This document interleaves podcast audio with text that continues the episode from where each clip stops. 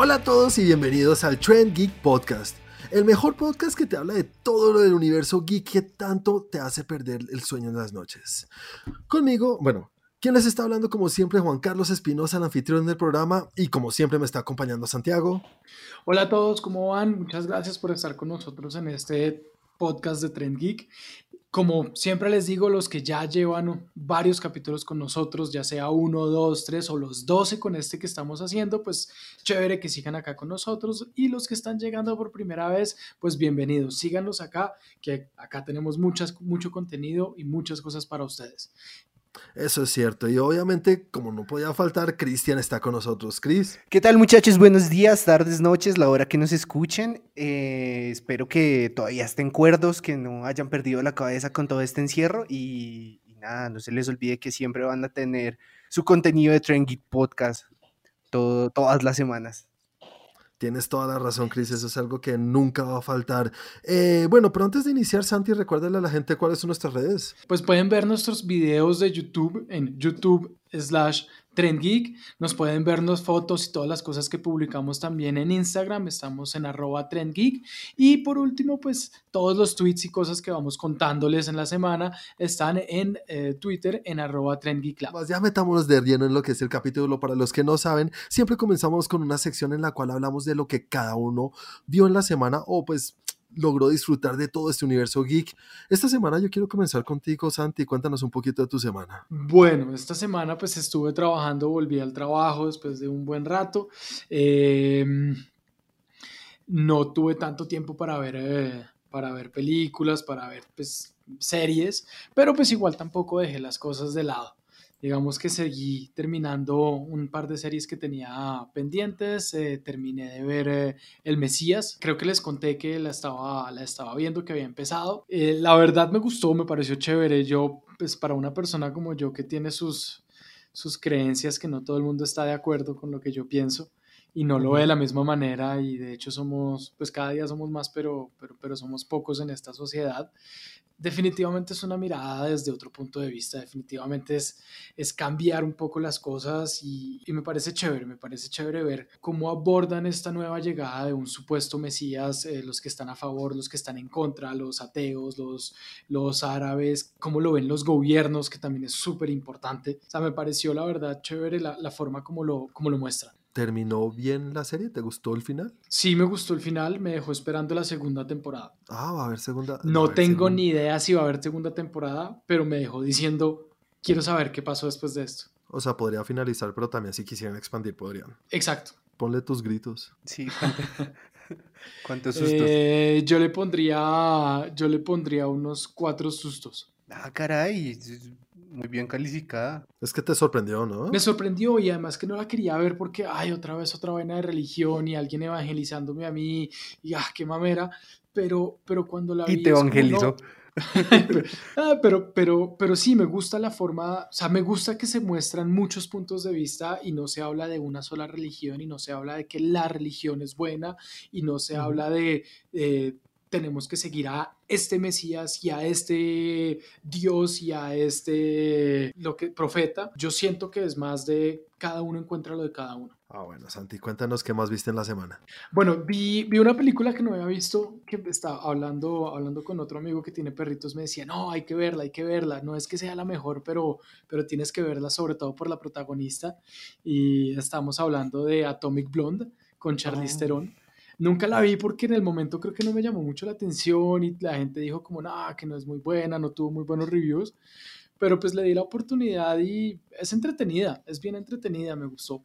Mira que esa película yo creo que empecé a verla y la tuve que pausar o parar por alguna razón y no, la, no volví a ella. Y no sé por qué es. Pero bueno, ¿recomendada, Santi? Sí, pues cuando no hay nada más que ver y en este momento que yo creo que ya empezamos a, irnos por las, por las repeticiones de las repeticiones mm. de las repeticiones, me, parece chévere, pues hay, hay muchas cosas por ver y hay para todos los gustos y esta es pues una buena película de acción para pasar un buen rato, me parece que cumple. Preferiría ver John Wick otra vez tres veces cada una. Entonces, además que se meten con el perrito y es la mejor venganza de un perrito que he visto en mi vida. Entonces, entonces pues por ese lado, no es que no se comparen, sino que pues es mucho mejor. ¿Cuántos sustos les pondría? Yo creo que tres. No, bueno, bueno, para cualquier día de la semana puede ser un buen, un buen rato, se divierte uno y eso es lo mínimo que uno puede pedir de cualquier película. Exacto, vi, vi una tercera película, pero creo que de esa vamos a hablar los tres ahorita al final. Ah, bueno, listo, sí, sí, sí. Entonces vi esa y, y no. Bueno, bueno, Chris, sigamos contigo. Cuéntanos acerca de tu semana. Yo en esta semana estoy explorando otro rincón de la ñoñez. Hay un juego muy, muy, muy, muy, muy famoso. Eh, no sé si lo han escuchado, es League of Legends. O sea, empezó siendo un juego normal y esa vaina escaló ya a niveles increíbles. Entonces, ¿qué pasó? A medida que iba escalando, iba teniendo como más acogida por las personas, empezaron a enfocar más las historias de los personajes que son jugables. Le empezaron a darle como una historia a cada uno, cómo se desarrollaba esa historia dentro del mundo en general del juego. Pues algo que me llamó mucho la atención es que empezaron a, sacar una seguilla de cómics que las está publicando Marvel. Digamos que yo jugué eso, recién salió, le perdí el hilo porque pues me empecé a ocupar en otras cosas. Ya esta vaina pues fue como el estandarte después de Warcraft para lo que es conocido ahora como los eSports. sí, Y, y, pues quería ver cómo, cómo habían abordado todas estas historias y empecé a leerme los cómics y vamos, sacaron historias muy buenas. O sea, me enganchó ahí toda la semana. Y me repetí en game. ¿Para qué si no te gusta, Chris? o sea, ¿para qué tener ese tormento si no te gusta verla? Cada minuto que pasaba, que pasaba, yo sentía como Santi se, se, daba vueltas allá en la cama, como no me siento cómodo, siento que alguien está haciendo algo que no quiere y yo voy a verlo otra vez. Versión extendida, por favor. Bueno, y esta, esta, esta segunda vez que la viste, ¿sí te gustó o igual que la primera que tampoco? A mí siempre me gustó. pero, pero pues es que para que no esté en la lista de las mejores, de no sé qué. No es eso, si no está en la lista no importa, pero que haya pasado de la 1 a la 20, no sé a cuál pasó. sí, no sé, pero es la película que más me gusta en el año, pero llegó esta otra, entonces saquémosla de la lista. ¿Cómo, o sea, pasa al segundo puesto. No, ya no está en la lista. Ya llegó otra película mejor, ya no importa. Ya. Para los que no saben de qué estamos hablando, creo que hay que volver a uno de los primeros capítulos, si no es que fue el primer capítulo del podcast. El primer, y más escuchado capítulo de este podcast. En el cual, en el cual Chris nos informa que no le gustó Endgame. Sí, me gusta. Escuchen ustedes el, el capítulo y, y, escojan qué creer. Eh, estos cómics, ¿sabes si uno tiene que ser fan del videojuego para entenderlos o funcionan por sí solos? Funcionan por sí solos. Básicamente ah, lo que hacen es darte como una visión de los personajes y si digamos tú no sabes nada del juego, lo puedes leer como personajes independientes, es decir, como ves, esta es la historia de tal personaje y ya. Obviamente se enriquece muchísimo cuando entiendes el juego y todas las cosas porque dices como, wow, esta gente está pensando en todo. Pero no, sí, se pueden leer y son muy fáciles de leer. Está bien sencillo y están gratis. Ah, bueno, recomendado. Vamos a ver si alguien más habla de cómics que no sea Chris, porque siempre voy a intentarlo y nunca nadie lee nada. Me parece terrible aparte de ustedes. Yo creo que ese es un tema que le queda muy bien a Chris, que me parece muy chévere que Chris lo mm. maneje. en Netflix, una serie que yo, yo llevaba, sacaron otra temporada y me empecé a actualizar otra vez, que es Brooklyn Nine-Nine. Es muy buena esa serie, me encanta. Es chistosa. Sí. Una cosa sí sé que no es una serie para todo el mundo. Es tonta, eso es una serie tonta. Sí, obviamente es, una serie tonta. Es Andy Samberg, que, si lo han visto alguna vez en Saturday Night Live o en cualquier cosa. O ha escuchado alguno de esos discos. Es exactamente, ¿cómo se llama? Lonely Island, creo que se llama con los amigos. Son muy chistosos y tienen un humor muy específico y es, hay cosas tontas y esto está a otro nivel de tonto. Sí, es puro humor de pastelazo, tal cual. Sí, tal cual. Pero es, así mismo es como muy relajante, es muy entretenido, es para no pensar, solamente para verlo y decir como, como diría Bob Esponja, a ese idiota le pegaron con un coco en la ingle, tal cual. Es, así. ¿Es humor tipo Saturday Night Live? Tiene, un poco el estilo de Saturday Night Live, sin decir el, nada del formato, o sea, no tiene No, el formato yo sé que no es igual, o sea, yo sé que el formato no es igual, pero el tipo de humor sí es parecido. Sí, yo, yo diría que sí, tú, Chris. Sí, sí, tal cual. Ah, entonces, entonces es del tipo de que no me gusta. No, sí, o sea, realmente es, es, es, una serie para no pensar. Tú solamente la ves y Pues así que diga que es que me encanta pensar y que yo soy súper pensador, pues tampoco, pero no me gusta ese humor, no me gusta, casi no, me, no entiendo el humor de Saturday Night Live. ¿Y qué más, Chris? Cuéntanos algo más de tu semana o hasta ahí estuvo. No, hasta ahí estuvo, fue corta y llena de, de cómics ñoños. Cómics ñoños con toda. Ah, bueno, chévere, chévere. Ahora voy a hablar un poquito de lo que yo vi en la semana y es una cosa que se me escapó la semana pasada a hablar y lo tenía porque era, era algo muy importante. Era algo que tenía que contarles que vi y no les dije nada, entonces no lo puedo dejar pasar esta semana. ¿Qué viste? Y una película de un perrito. Al fin. ¿En serio? ¿Por fin la viste? ¿Cómo te pareció? Para los que no han oído el capítulo en el cual hablamos de esto, Santi la vio y le gustó, le pareció una película muy chévere, muy divertida, muy bonita. Ah, me entretuvo, fue entretenida, chévere, pues o sea, para, para ver, no, no es el mejor cine del mundo, dije que yo nunca en la vida iría a ver eso y que se veía estupidísima y que con el tráiler terrible y como a Harrison Ford había caído tan bajo, de todo. Entonces, como un reto más o menos, dije, voy a verla. Tengo que decir que me gustó un poco. Ah, o sea, no es tan mal. O sea, Vuelve el perro arrepentido. Decías que, que, iba, que, era horrible, no es tan mala. O sea, obviamente tiene temas de CGI que no son los mejores. Lo peor que tiene esta película es el marketing. Esta película es como si fuera un live, una versión en vivo de imagen real de una película de Disney. Entonces es entendible porque, como Santi estaba diciendo, el perro tiene expresiones y tiene una forma de hacerse entender como si fuera un humano, como son todos los personajes de las películas animadas de Disney, que los animales tienen sus interacciones entre ellos.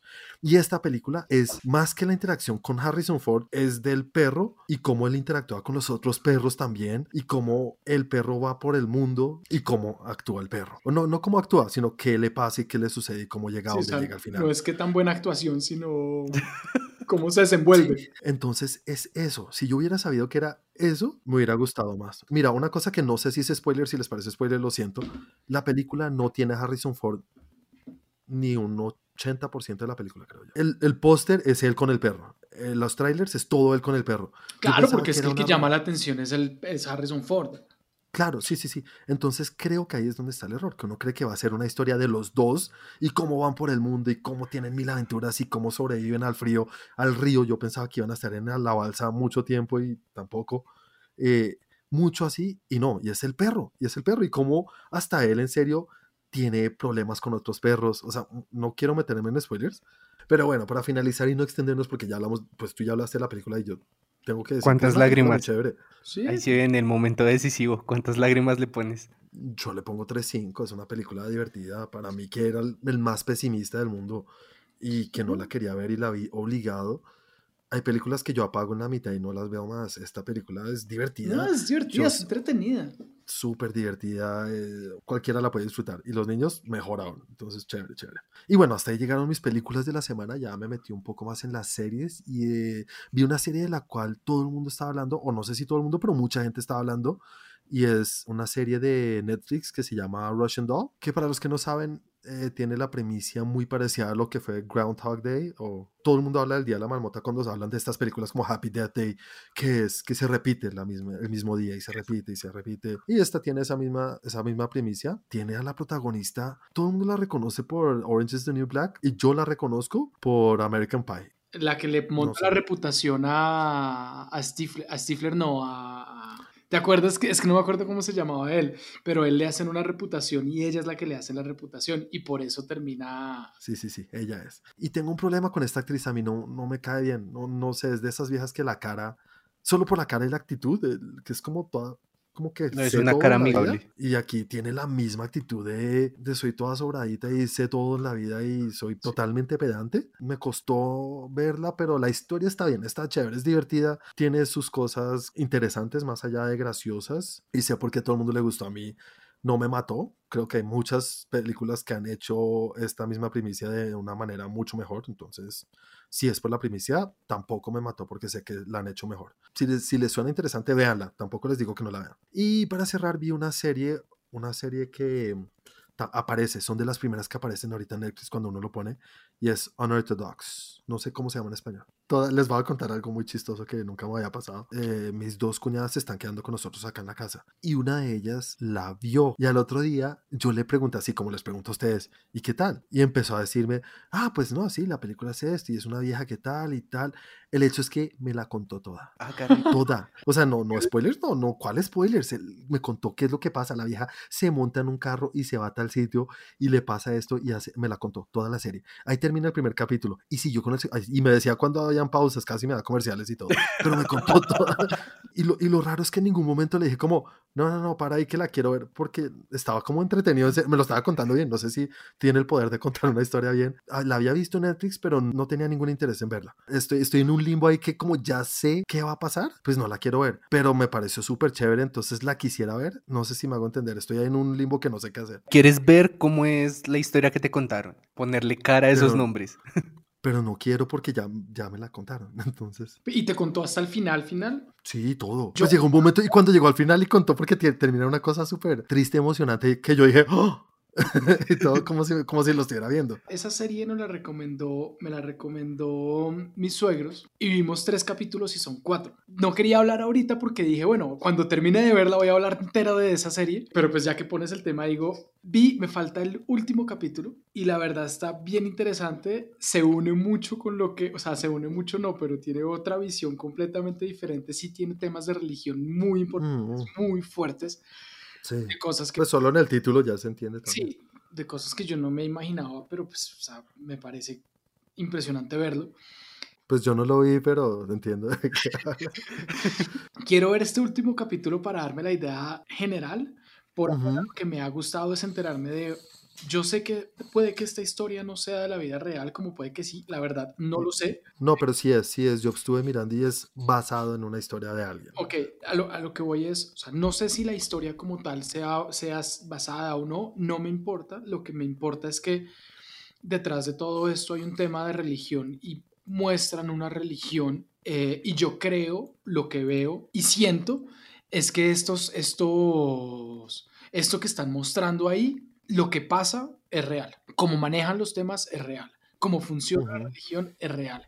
Y me parece Sí. completamente inverosímil. Sí, uno no puede creer que hoy en día y después de lo que una cultura sí ha vivido y ah, pues en la historia una, una cultura o una religión o como quieran llamarlo judía ortodoxa súper exageradamente eh, no sé cómo decir sí ortodoxa es que los ortodoxos judíos son muy muy complicados Muy y si uno ortodoxos. lo son extremos extremistas total y y cómo esta historia se desarrolla en Estados Unidos creo que es en el medio de Nueva York y cómo esa Williamsburg. pues, que es que es como una un barrio que es muy judío no tiene una comunidad importante de ellos porque Claudia me contaba, ella vivió allá, Ujú. que es un barrio muy bonito y que está ahorita como muy eh, en, en un cambio y se está volviendo muy hipster y de moda y eh, tiene como ciertos bares y restaurantes súper chéveres, pero que sí hay como ciertos lugares de comunidad eh, judía ortodoxa. Ah, caray. Qué pena reírme, pero eso es chistoso. Para mí es chistoso, no digo que esté mal,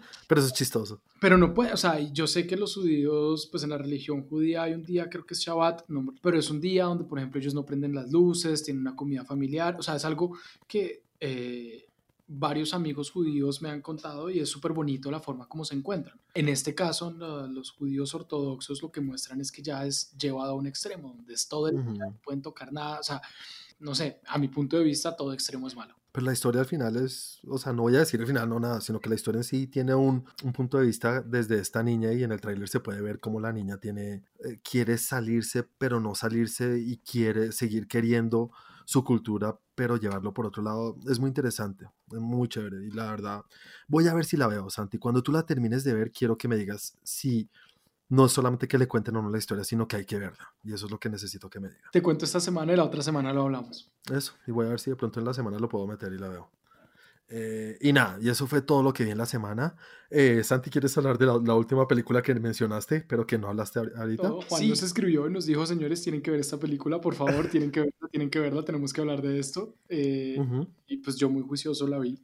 Chris, Chris, ¿la viste? Sí, claro. Bueno, para los que no saben, pongamos en contexto, salió una película animada esta semana en VOD de Mortal Kombat. Es uno de los videojuegos más reconocidos. Eh, es un juego que gusta muchísimo y sí, con seguridad es el primer videojuego que introdujo este tipo de violencia, sin decir que Doom de pronto lo hizo a un nivel, pero Mortal Kombat lo llevó a otro extremo. En los años 80 tuvimos una película, o 90, no me acuerdo cuándo salió la primera. 90. Mortal Kombat, ¿qué? En los 90. Sí, no. En los 90. A mí esa película no me disgusta, no la odio, me parece, es como de nicho, eso es una película de nicho total. Es una película que en el momento en el que uno la vio después de jugar el juego, eh, puede que sea mal. Cualquier cosa hubiera gustado. Igual, igual me divertí y salí uno feliz. eh, eh, finishing. Después hicieron otra versión y después hicieron otra que era la leyenda de Chun-Li, que esa sí me pareció malísima. Eso salió más, más, mucho más adelante. Y ahorita sacaron esta versión animada que es muy al estilo animado de las películas de Warner Bros. o de DC. Para mí mantiene mucho el estilo, mm, sin decir del videojuego, pero sí la brutalidad, ¿no? El sang- lo, lo sangriento que puede ser Sí. una película de Mortal Kombat y creo que en versión real sería muy difícil hacerla así. Se podría hacerlo, pero no lo veo tan así como la animada. Hoy, Es que esto, esto sale uno salpicado. hoy en día, sí, hoy en día con la tecnología que tenemos sí se puede hacer, de hecho, pues ahí, o sea, se puede hacer sin problemas, pero, pero no sé qué tanto éxito tendría. Es que eso es a lo que voy. El nivel de, de brutalidad y de, de sangre, de sangrientidad, ¿cómo se dice? Sangrientismo. No tengo Bueno. Sí entiendo el concepto. Sí, el nivel que tiene esta película animada en, en imagen real sería muy vasto ya. Yo creo que no llamaría mucho la atención. Es, es innecesario, ¿sí? O sea, es como... No es necesario para una película de Mortal Kombat, yo creo. Pues, pues sí y no. O sea, en parte digamos que el fuerte de Mortal Kombat son ese tipo de cosas. Más allá de lo que la gente más recuerda es las fatalities, las brutalities y la muy mal recreada animality y todo esto. El, el babality que los Exacto. vuelve bebés. Exactamente.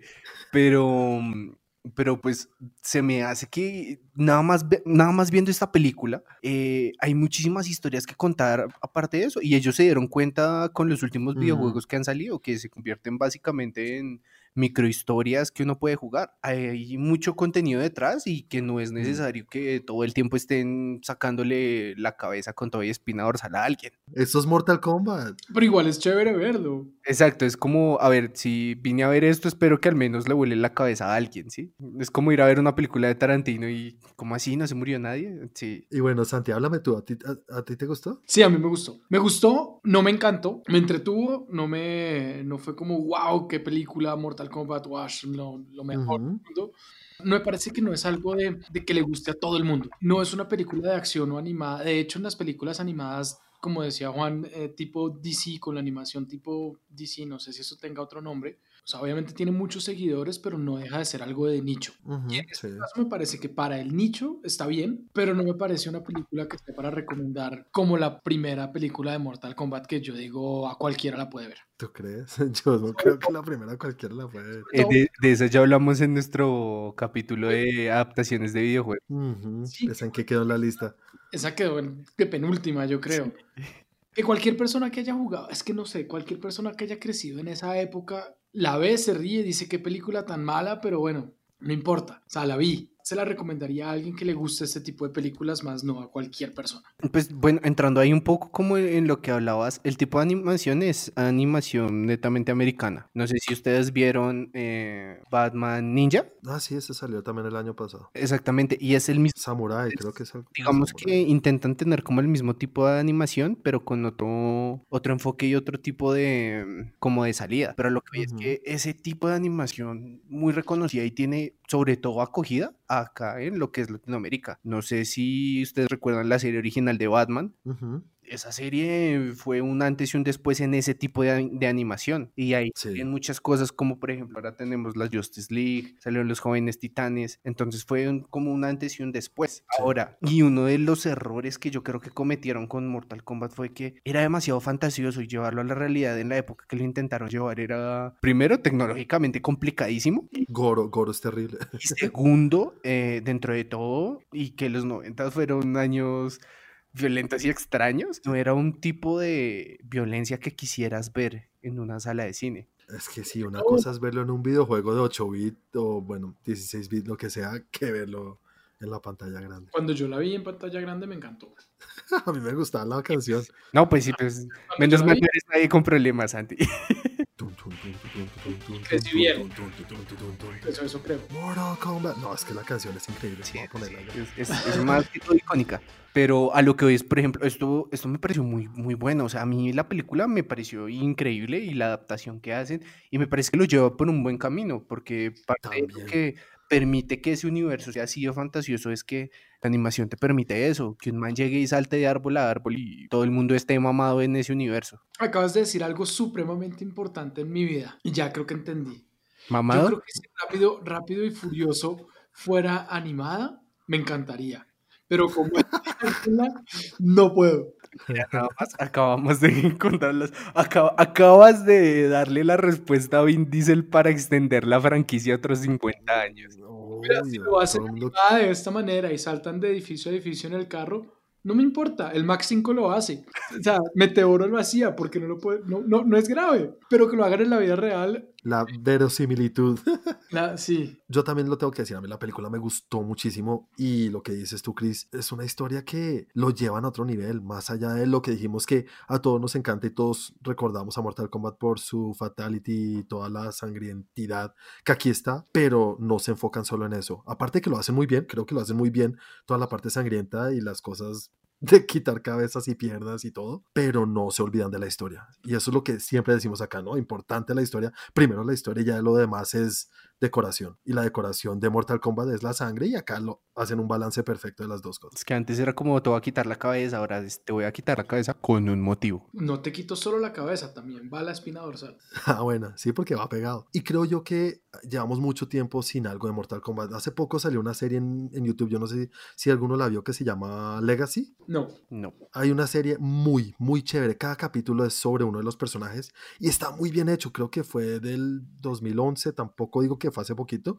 Y está muy bien hecho y eso motiva muchísimo a una versión en, en imagen real de Mortal Kombat que por ahora está en, en el limbo. Sé que le están trabajando, sé que está en producción, no en producción, pero le están trabajando en algún sentido para el cine. Siempre me he preguntado cómo es, es como los escritores sentados y deberíamos hacerla, ¿no? Les preguntan, ¿en eso estamos? ¿Estamos en producción? ¿Estamos en planeación? Ay, ¿no serán los mismos de Uncharted? Yo creo que eso puede ser de los mismos. Se de conocen. Están empujando a New Mutants. Si tú saltas, nosotros saltamos detrás. Y además que se da para otras historias porque esta es la venganza de Scorpion. Entonces pueden hacer otras cosas y creo que cada película puede darle un giro distinto porque yo me acuerdo que en otras películas o en otros juegos el malo era Scorpion y Sub-Zero era el bueno y siempre ha existido esta rivalidad entre los dos y le dan otro giro distinto y el principal de la película o del videojuego puede ser cualquiera de todos estos personajes que han existido. ¿no? Eso les, iba, eso les iba a preguntar porque yo no me acordaba cuál de los dos era el bueno y cuál de los dos era el malo y de hecho en algún momento pensaba que los dos eran los malos. Lo que pasa es que los engañaron. Es que ahí es cuando vuelvo y digo, la gente tiene que leer los cómics, el lore está ahí. ¿Cómics? ¿Hay cómics de Mortal Kombat, Chris? Por favor, Juan, claro. Verde, por eso te tenemos en el capítulo. Cuéntanos. Que hay cómics de todo. Hay muchísima información, incluso los juegos. Los juegos ahora te cuentan toda la historia Ah, sí. de entre esos dos y cómo los engañaron y cómo el uno pensaba que el otro le había matado al papá y a la mamá y resulta que no. No es un lore que uno tenga que seguir y saber que, ah, este es el bueno y Liu Kang es el principal, cuando no, en realidad puede ser el principal cualquiera, dependiendo de la historia o el medio que estemos viendo. Bueno, eh, película súper recomendada, señores. ¿Cuántos gritos le pones tú, Santi? Digo, sustos. Tres y medio. Tres y medio. Chris, Yo le pongo cuatro cómics. yo también le pongo cuatro cómics. Una película muy chévere, muy recomendada y a los que les gusta aún más. Y vamos a meternos en la segunda sección de nuestro capítulo en el cual hablamos de las noticias más importantes de la semana o lo que sucedió en el mundo del entretenimiento. Y vamos a comenzar hablando de algo muy chévere que hizo uno de los directores que creo que todos estamos siguiendo últimamente y que nos llama mucho la atención y los que nos han oído en el podcast saben que nos encanta y estoy hablando de Taika Waititi.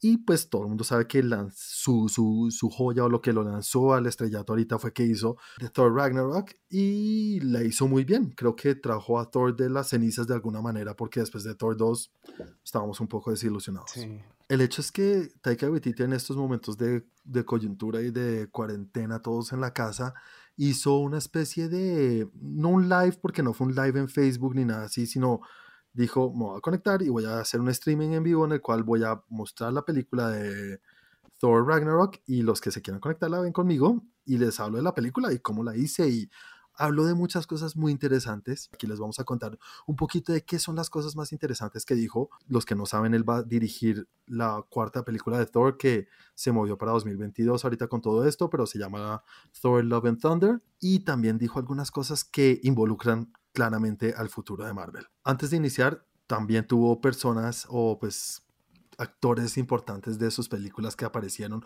o de sus películas no, sino de esta franquicia de Thor, y es que tuvo una aparición sorpresa de Mark Ruffalo, que hizo, que pues, para los que no saben es Hulk o Bruce Banner, y también Tessa Thompson, que es Valkyrie. Una cosa chévere que hizo Taika Waititi, y por eso es un genio de la comedia, sacó una página diciendo es que esta es una página del script o del guion de Thor Love y Thunder, y la puso así. Obviamente hay mil screenshots en todo el internet si lo quieren buscar, y pueden leer la página, lo que dice, y es muy gracioso porque supuestamente en esa página se cuenta cómo Tony Stark vuelve a la vida o aparece de nuevo en el mundo de Marvel. Eh, ¿tuvieron la ¿Ustedes tuvieron la oportunidad de leer esa página o saben lo que decía? No, no la leí. No, no la leí. No, no lo voy a decir palabra por palabra, pero es, y es como aparece Tony, hola Thor, aparecí. Y Thor le dice, pero ¿cómo así? Si estabas muerto. Eh, eh, ciencia. Y ya, dice cosas así. Tienen que buscarlo, léanlo y se van a divertir mucho porque es que Taika Waititi, en serio, para una cosa tan tonta así puede hacer algo, es una joya de la comedia solo con esta página. Solamente, solamente con la voz que tiene ya es un chiste. Por eso es que cada vez que uno ya hablara a Korg también se muere la risa porque él hace la voz de Korg. Otra cosa interesante que dijo es que, bueno, los que vieron el final de Endgame, qué pena Chris, pero al final eh, vimos pues que los guardianes... te haya gustado. Yo sé, yo sé que tengamos que hablar de esa mala película, pero toca. Eh, Guardianes de la Galaxia, los personajes de Guardianes de la Galaxia están con Thor, ¿no? Entonces todo el mundo daba por hecho que Thor iba a estar con ellos en la siguiente película de Guardianes de la Galaxia, pero no, van a estar en la siguiente película de Thor, en esta de Thor Love y Thunder. Aclaro que obviamente los Guardianes de la Galaxia no iban a estar mucho tiempo en la película. Creo que era de esperarse, ¿no? Sí, claro. Sí, pues a mí me habría gustado que estuvieran todo el tiempo, pero igual no sé, porque por ejemplo cuando, cuando se habló de Thor Ragnarok, pues se decía que iba a salir Hulk también, y realmente fue una película de, de, los dos, casi al punto de llegar al límite de, de, de, hacer una, una copia o un remake o no sé, como una adaptación al, al, cine de Planet Hulk, cambiando a Silver Surfer por Thor. Tiene mucho que ver y es muy parecido y pues donde están los dos todo el tiempo, pero la película se llama Thor, también por temas de derechos de, de Planet Hulk, porque no sé si saben, pero Universal tiene los derechos de distribución de todas las películas que sean que tengan el nombre de Hulk, mientras que no tiene los derechos de distribución de Thor, entonces, en fin, fue una jugada, yo siento que fue una jugada más de, de ese lado. Y pues, ¿por qué no en este, en este momento hacer otra de Thor, pero con los Guardianes de la Galaxia? Exactamente, sería la posibilidad de hacer eso, pero es que lo que tú acabas de decir creo que es la razón principal y es que Guardianes de la Galaxia van a tener su película. Sí.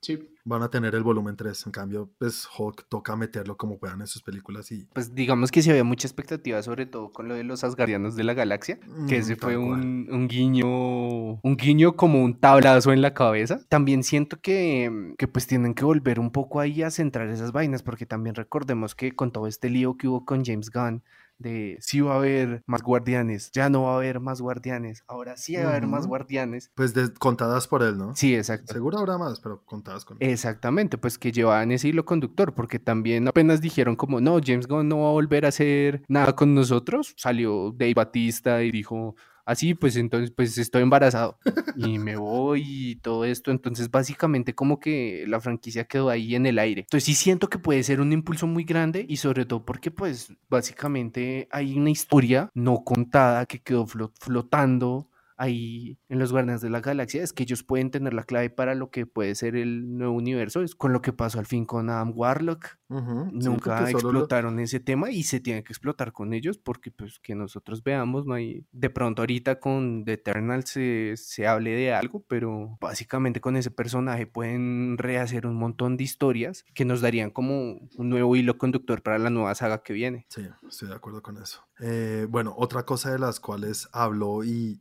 dejó pues por sentado o no, ya desmintió o dijo que no va a pasar es que Beta Ray Bill no estará en la película, que vimos que hubo un pequeño tease en Ragnarok, que se veía una de las estatuas de los gladiadores y era Beta Ray Bill. Y para los que no saben, Beta Ray Bill es, es una de las iteraciones de Thor en algunos de los cómics, ¿verdad, Chris?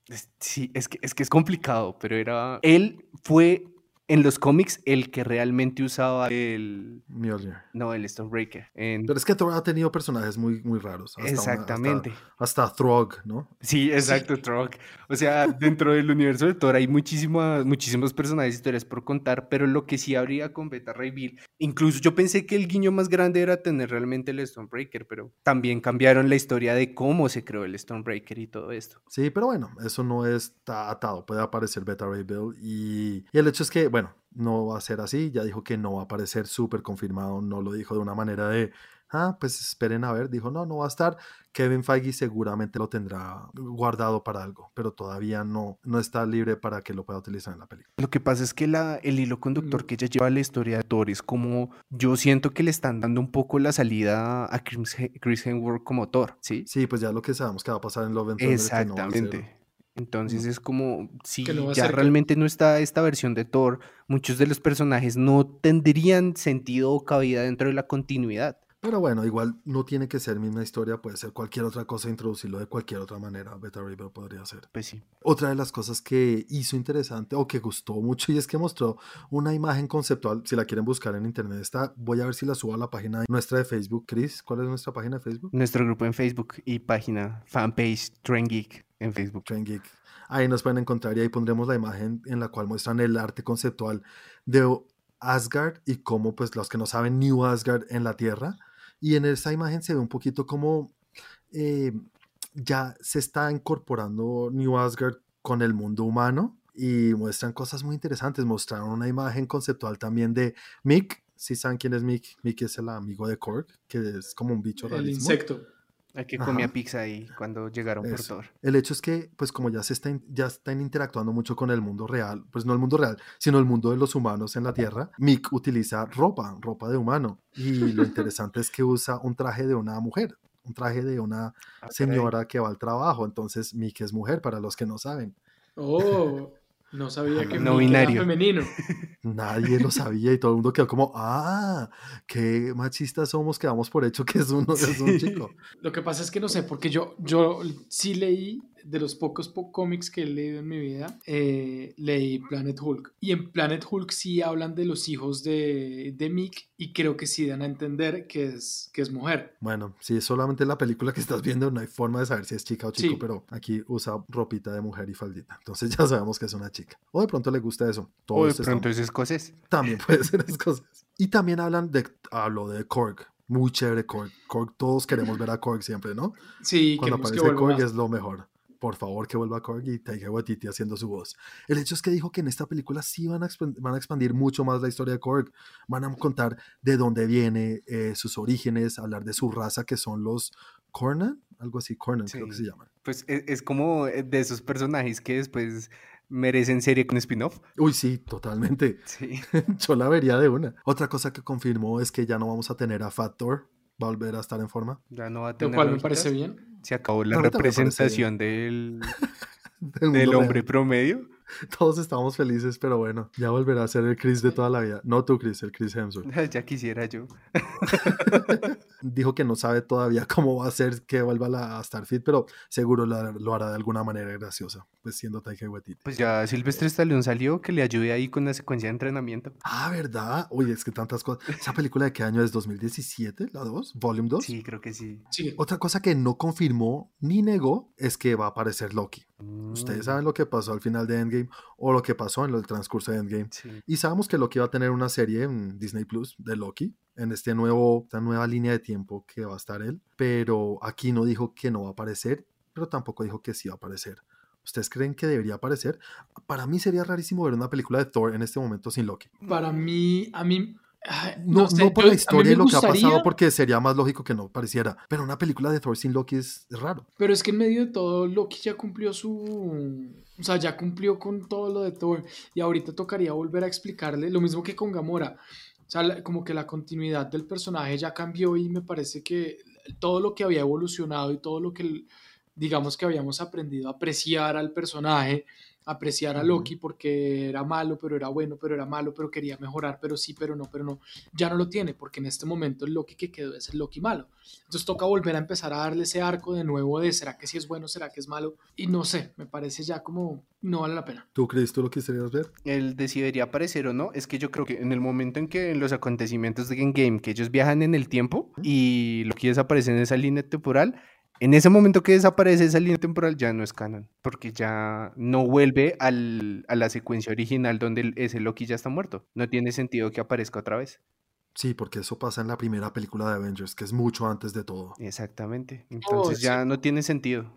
No Sí, pero no. cabida. A menos de que un hechicero lo haga. No, Pero es que es lo mismo que dice Santi, que puede volver a ser el malo malo. puede volver a ser, ¿por qué? Porque él tiene el Tesseract y lo pudo haber utilizado para cambiar. Es que eso tiene, es que viajar con el tiempo y con las dimensiones y con... Es que complica todo mucho. Él no se murió por el chasquido de Thanos. A él lo mataron. Al cambiar de esa línea de tiempo, pues el que aplastó Thanos se murió aplastado, pero él está vivo. Pero en otra dimensión, otra línea de tiempo. Él no puede llegar a la línea de tiempo donde estamos ahorita, que es el canon. Sí, es como lo explicó The Ancient One, se creó una ramita de la línea de tiempo. Él está cual- en esa ramita, él no puede Y esa ramita es la que vamos a ver de la historia, pues de la serie de Loki, creo yo. Bien dijo que cuando volvían las, stone, las, las, las piedras a su, a su punto origen, A su lugar de origen. se volvían y se unía todo. Y cogía su rumbo todo. No sé, no sé ahí cómo lo van a explicar, pero es que es muy raro, es muy jodido.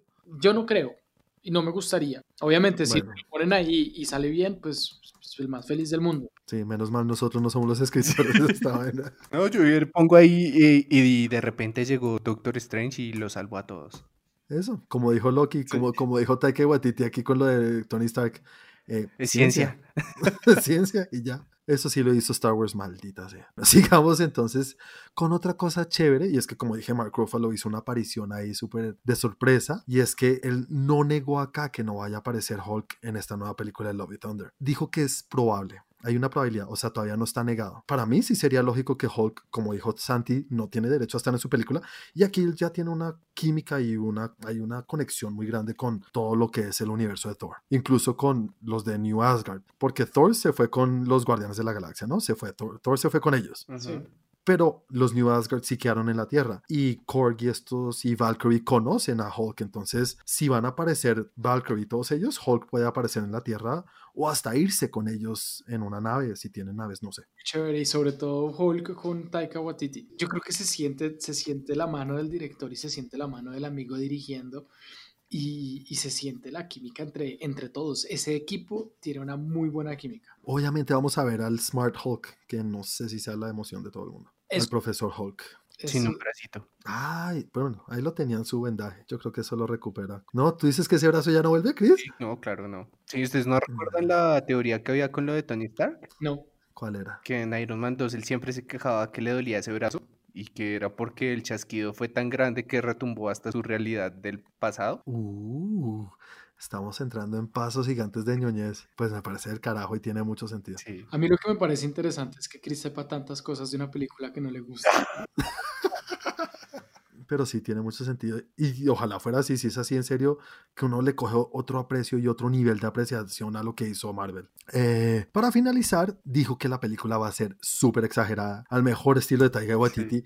Y dijo, como nos fue también con la primera, aquí me subieron el budget, el presupuesto y las ideas que tomamos es como si un niño de 10 años nos hubieran dicho, "Mm, ¿y qué tal si hacemos esto? Y otro niño de 10 años dijo, no, pues hagan esto. Y todas esas ideas de los niños de 10 años, pues las vamos a hacer. Entonces, si alguien lo va a hacer así, está que Waititi, qué delicia. Ahí está el, el meme fácil. ¿Y, ¿y qué vas a hacer cuando se estrene? Bailar. Bueno, vamos a seguir con el segundo tema de esta segunda sección y es hablar por encima de lo que es Quibi. ¿Tú sabes qué es Quibi, Santi? Rápidamente es como una nueva aplicación de videos cortos. Quibi es una nueva es un nuevo servicio de streaming que van a lanzar. El tema de la, del streaming pues no es algo nuevo para, para nadie y va a tener lo mismo, va a tener películas, series y va a tener también documentales.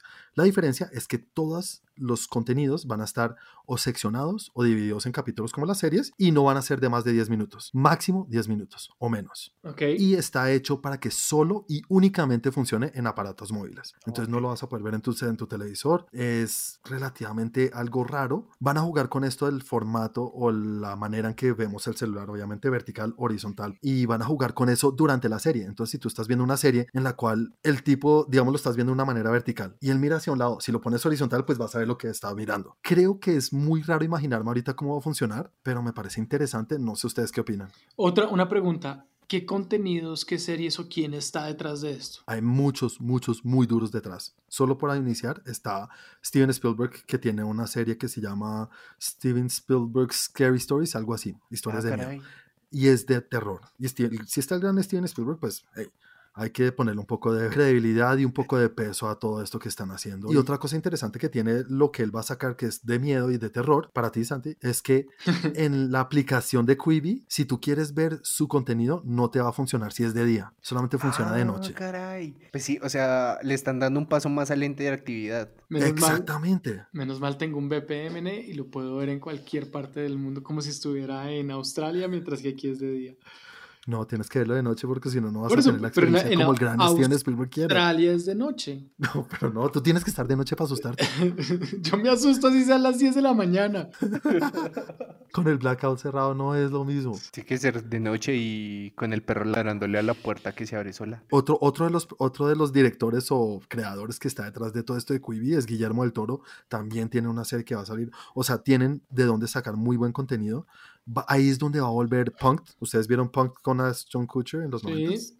Pues aquí va a ser otra vez Punk, no con Ashton Kutcher, sino con otro artista. mm, Eso es un rapero, no me acuerdo cómo se llama. Pero entonces sí hay buenas cosas detrás de esto. Y no sé, ¿a ti, ¿a ti qué te suena esto de la interactividad y que sean solo 10 minutos, Chris? Pues primero, yo creo que lo de la inter- interactividad te abre como el espacio a nuevas propuestas. Segundo, lo que el formato sea solamente para celulares, también te abre el espacio para que tú puedas producir muchísimas cosas dentro de esa plataforma sin tener que tener la cámara 4K que se va a ver en el televisor de 72 pulgadas. Entonces siento que da oportunidades tanto como para las personas de crear historias y para las personas de ver la historia de una manera distinta, ¿sí? De decir como, venga, ¿y usted qué hizo en esta parte? No, imagínese que yo giré y había tal cosa. Uy, yo no giré. ¿Y ahora qué pasa si yo giro en esta? Sí, o sea, te empieza, el, creo que le da un nuevo significado al storytelling. O sea, es muy parecido de pronto por el mismo lado de lo que intentó hacer Black Mirror con el especial, el episodio este que sacó para Netflix, que era interactivo también. Sí, Eh, a- algo sí. así más o menos. Pero llevándolo a otro nivel porque ya uno sí, puede... pero en a serio. un, a un nivel, o sea, dos pasos más arriba. Sí, tú Santi, ¿tú qué opinas? ¿Te llama la atención? ¿Te gustaría tener esto? Había escuchado algo y pensé que era o estilo TikTok y- o algo por el estilo. Pero con la información que me das, sí, mientras que sea gratis. No sé si pagaría por ese tipo de contenidos. Te voto los precios. Acaban ¿Por de qué? ¿Porque te da miedo? Lo acaban de estrenar esta semana en Estados Unidos. Todavía está solamente disponible en Estados Unidos. El hecho es que eh, lo estrenaron, no le fue muy bien. Tuvo una acogida muy por debajo de lo que esperaban. Y cuesta, tienen dos precios. Algo que me parece muy chévere y no sé ustedes qué opinen. Y es que tiene 5 dólares mensuales con anuncios o publicidad. Y 8 dólares sin anuncios y sin nada de publicidad. O sea, no hay versión gratuita. No hay versión gratuita. Entonces no va a funcionar. Ahí ya me perdiste. Yo no. Pero ¿por qué si es lo mismo que Netflix y todo esto? Solo que son Mm. de distinto tiempo o longitud o lo que Por eso las- mismo. El contenido. Exactamente, por eso mismo. Por eso mismo, porque, porque el contenido puede que sea de calidad, no, no, no lo dudo, no le quito a eso. No. Efectivamente, uno paga, no sé, yo pago por Netflix por estar en, el, sa- en la sala de mi casa viendo una película en un televisor, eh, pago por, por el contenido en formato televisión. En el celular de vez en cuando lo veo, debo aceptarlo, pero en los momentos cortos de espera veo otro tipo de contenidos. Ahorita, porque es el contenido que tienes Sí. a tu disposición. Sí, y son contenidos gratis. Y cuando empiezo a sumar entre, el, entre Netflix, Mm. Hulu, eh, Amazon Prime, siento que es un contenido que no estoy pidiendo y que me están diciendo y me lo están cobrando. O sea, ¿qué Ok. pasa? Ahí va un tema de mercadeo y muy importante. ¿Cuál es la teoría del mercadeo? Es crear necesidades donde no las hay para vender productos. Punto. Esa es la base. Si crean una necesidad antes de, de esto y todos pensamos en lo necesito, en ese momento de pronto lo haría. ¿Qué pasa? En este momento no lo necesito y no tengo esa necesidad. Tienen que creármela y para creármela me la debieron haber dado gratis. No sé, Santi. Yo entiendo lo que vas y a lo que estás diciendo, pero es que lo estás comparando con lo que tenemos. Sí, Y creo que están haciendo un esfuerzo por darnos algo parecido, pero como dijimos ahorita con Chris, la interactividad y llevarlo a otro nivel. De entrada, de pronto, Steven Spielberg no te llama la atención. No, como lo dijiste el capítulo pasado, no te mueve el piso en este momento. Y con toda la razón del mundo. Pero, un ejemplo, mañana dicen eh, el doctor Paul va a tener una serie en Quibi en el cual da capítulos de 10 Golpe bajo. No, en serio, es que es eso. A cualquiera nos puede pegar algo que nos guste. Por eso digo, en este momento, y a eso en este es, lo que te decía, en este momento no. A mí ya me perdiste con el tema de me toca pagar en este momento. Y por eso dije, no tengo la necesidad. Ponme esa necesidad a tres meses, a seis meses, a un año o a dos, y de pronto me meto. De pronto de entrada sale esto de Steven Spielberg y es la locura, y todo el mundo empieza a hablar de la locura y que es muy del carajo una gran posibilidad es que lo haga, lo haga un mes, vea qué es y me salga. Eso también es probable, eso es verdad. Eso sí lo y esa es una, o sea, y yo voy más hacia ese tipo de tema de lo que tú dices, si lo pagaría, yo lo pagaría una vez por mirar qué es y, y, y revisar, pero es muy probable que no me quede ahí. Yo lo que veo es que para mí es lo mismo que la historia o las historias en las películas, lo que importa es la historia. lo que importa es el contenido. Y si el contenido es de alta calidad, sea lo que sea, y es algo como te dije ahorita, todo el mundo está hablando y todo el mundo está diciendo, esto es del carajo, lo tienes que ver, Santi. Están haciendo perritos en 3D que se vuelven perritos verdaderos y les consiguen hogar a todos y es lo mejor. tu esposa te hace comprarlo. ¿Cuánto te están pagando por esto, Juan?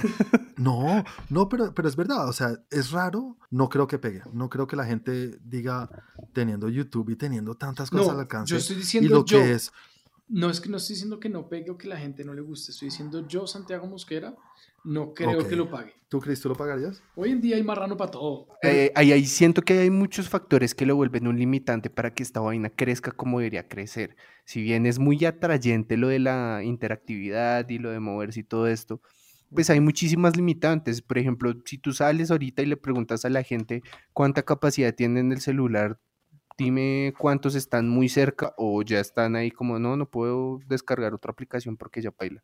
¿Sí ves? En y, y, pues me imagino que debe ser algo que consuma muchos registros, aparte que necesitará de ciertas especificaciones para funcionar debidamente. O sea, siento que el hecho de que solamente funcione para ese tipo de celulares la vuelve ya un limitante. Y si más encima me vas a cobrar algo como, te voy a cobrar primero y te lo muestro con anuncios, y si lo quieres con anuncios te cobro más, ahí ya me parece un error. Porque, por ejemplo, si yo voy a pagar, no quiero anuncios. Estoy de acuerdo. Eso es una cosa. No es que sea más barato, no. Si tienes anuncios y ya vas a ganar dinero por ahí, no tienes por qué cobrar. Exactamente. Es como, sí, me estás pagando y más encima tengo un premio, un plan, no sé qué. No, no funciona así. Y digamos que la competencia en ese ámbito, pues ya te está arrasando por mucho, ¿sí? Aparte que siento que tu estandarte o con lo que me estás entrando al mercado, pues no es como tan bueno y, como dices, Santi, no lo he estado buscando y no voy a hacer mucho por tener. A mí me parece que Chris, habla de un punto muy específico y tiene, y de pronto tiene que ver con lo que, con lo, pues con, con que no les haya ido tan bien en Estados Unidos en el lanzamiento. ¿Cuántas personas alrededor de nosotros tienen Netflix? En este momento yo creo que el 90% de las personas que yo tengo alrededor mío tienen, o sea, tienen acceso a Netflix. O sea, es raro decirle a alguien como, oye, la puedes ver en Netflix y que me diga, mm, no. no tengo. Tiene acceso. Que lo pague él, que lo pague el hermano, que lo pague la hermana, que lo pague el que sea, pero tiene acceso. Pero de todos esos, ¿cuántos lo tienen en el teléfono? ¿Cuántos consumen eso en el teléfono? Y agrégale a eso lo que tú me decías de, es que es algo nuevo pero qué tan dispuesta está la gente para meterse cosas nuevas en su teléfono, para meterse en eso en el teléfono. Pero a mí no me parece una cosa de desechar. Prefiero este tipo de material o este tipo de entretenimiento a TikTok. la verdad. Pues que ahí lo de TikTok ya es un choque generacional, Juanis.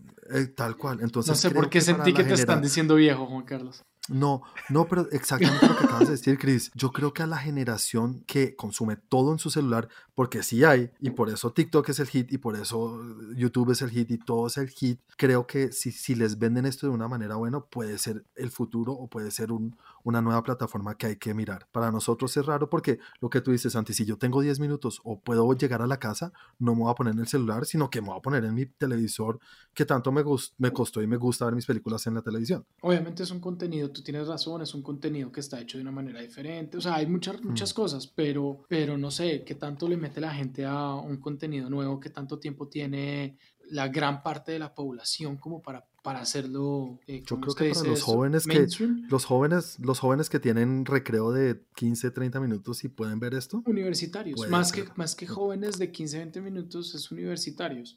Y ese tiempo de universidad o la plataforma crece con ellos o, o igual, eh, no sé, no me parece que sea tanta gente. Y bueno, esas fueron las noticias más importantes de la semana. Cuéntenos ustedes los que nos están oyendo, qué opinan de esta plataforma de Quibi, qué opinan de lo que hizo Taika Waititi. Si no han visto el video, se lo recomiendo, es muy chévere. Todo eso déjenoslo saber, háblenos en el grupo. ¿Cómo es nuestro grupo en Facebook, eh, Chris? Eh, nos pueden encontrar en Facebook, en nuestra fanpage y el grupo en Facebook, ambos como Train Geek. ¿Y a ti, Chris, cómo te pueden encontrar en las redes? A mí me pueden encontrar en Instagram como arroba barbablue2012. Obviamente no se olviden de todas nuestras otras redes en las cuales también pueden interactuar con nosotros. Santi, háblales un poquito de nuestras redes. Bueno, para interactuar con nosotros está Instagram. En Instagram estamos como arroba trendgeek. Está Twitter también, donde pueden mandar mensajes. Estamos como arroba trendgeeklab. Y por último, donde pueden ver todos nuestros videos y todo lo que hemos hecho en contenido visual para ustedes en youtube.com slash trendgeek. A mí me encuentran en las redes como arroba Santiago de Melión. Bueno, y a mí me pueden encontrar en las redes como arroba Juanaldiño.